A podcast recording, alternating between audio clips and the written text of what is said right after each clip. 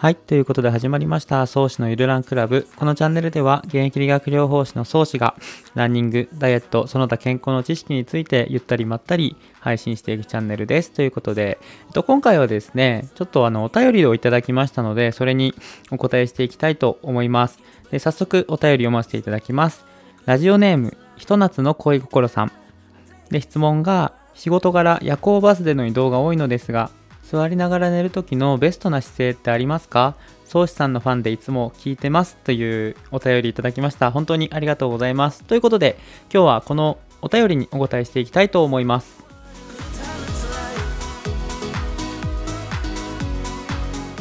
はい。ということで、改めてお便りくださった方、本当にありがとうございます。とてもこの質問良くてですね、あの、実際こう、ピックアップしてお答えしようと思ったお便りなんですけれども、えっと、まあ、僕はね、仕事柄夜行バスに乗る機会はあんまりないんですけれども、まあ、デスクワークしたりとか、こういうポッドキャストを撮るときはやっぱり座って撮るので、あの、楽な姿勢っていうのは常にこう意識しています。で、まあ、この方がおっしゃってる通り、ベストな姿勢っていうところなんですけれども、あの、実際やっぱりあります。どういう姿勢かっていうと、あの、そもそも人っていうのはやっぱり床と平行な状態、つまりはこう寝ている状態っていうのが一番どこの関節にも負担がかからない状態なので、その姿勢にいかに近づけるかがポイントになってきます。と座っている姿勢つまりはこう椅子の座面に対して垂直に体がこう乗っている状態っていう時にやっぱり一番負担がかかってくるのは個人的に首と腰だと思っているんですね。で特にデスクワークを長時間される方っていうのはあの猫背になってきたりとか頭が前に出ることで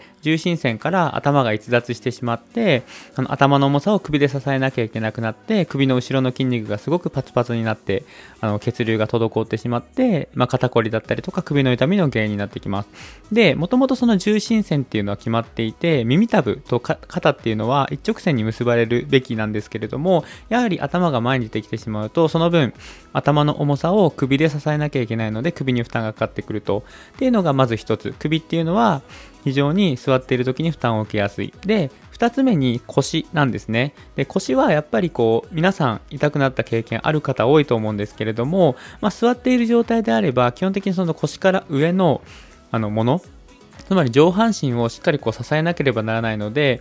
例えば体幹だったりとか腹圧っていうところがしっかり働かなければ、やはり腰に負担をかけてしまったりとか、あとはまあ猫背になって骨盤が後傾してしまって、まあ、いわゆる仙骨座りとか言うんですけど、お尻がこうぐーっと丸い状態になってしまって座っていると、すごくその腰の筋肉が疲れてきたりとか、まあ、人によってはその姿勢をずっと続けてしまって筋肉が硬くなって、あの椎間板症だったりとかヘルニアになったりする方もいらっしゃるんですけれども、まあ、その姿勢だとやっぱりあの腹圧が効きにくいのでどうしても腰そのものに負担がかかってしまいます。なのでしっかりと座っている状態の時はですね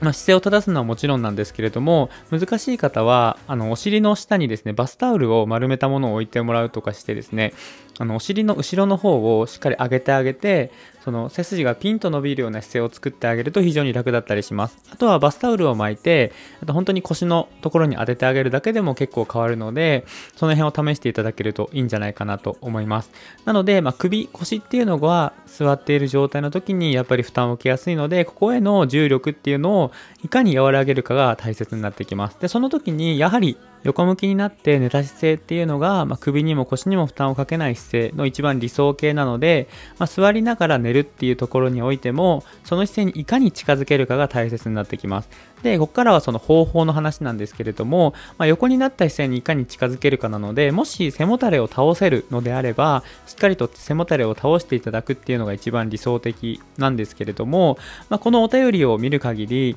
ま、そういう状況下にないパターンかなって思いますのでそういう方はですね、えっと、よくお昼寝する時とかに顔を突っ伏すとかって言うと思うんですけれどもひょっとしたらあの突っ伏すっていう方言かわかんないんですけどつまりは、えっと、机にうつ伏せに寝るっていう状態なんですね。で、まあいろいろこう Amazon とか見ていただくとそういうツールとかも売ってあったりしてですね、まあ、枕みたいなものを敷いてそれにこうあの頭をしっかり預けるようにして寝ていただけるとよりいいんじゃないかなと思います。で夜行バスだったら多分、まあ、背もたれついてるのでしっかりと倒していただいて、まあ、倒せば倒すほどあの物理学とかやっている方わかると思うんですけど角度をつけるとあのその重力っていうのはその角度分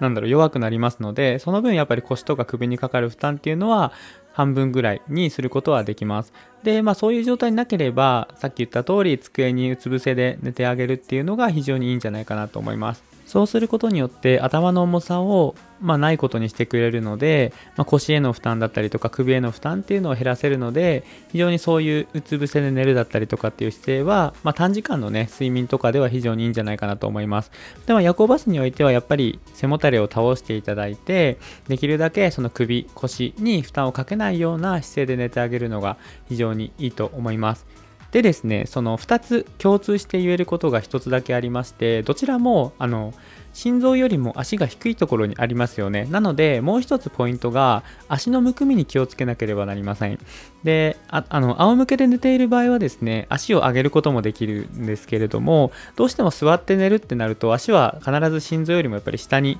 行くことになりますので、どうしてもむくみやすいんですよね。で、その時にやっぱり足の指をしっかり動かしてあげたりとか、足関節をしっかりと動かして、ふくらはぎをしっかり収縮させることで、そのポンプ作用でむくみを軽減させることにつながりますので、でですね、やっぱりずっと長時間、夜行バスだったり飛行機もそうなんですけれども、あの、座っている状態、足が下にある状態をずっと保ってしまうとですね、あの、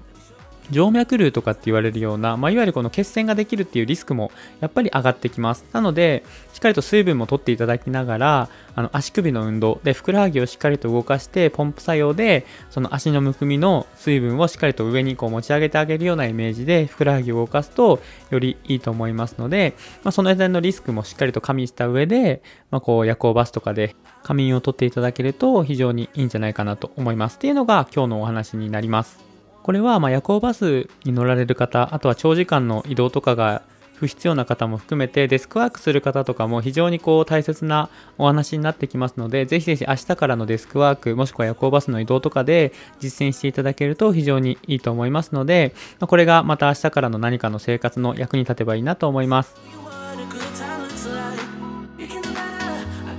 はい、ということで終わりにしていくんですけれども、引き続きゆるらんクラブでは皆様からのお便りを募集中です。概要欄の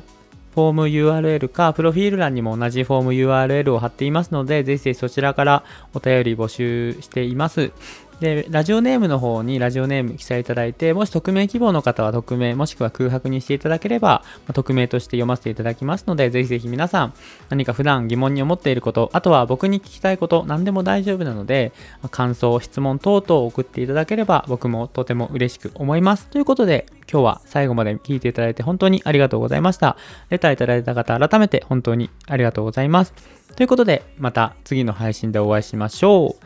バイバイ。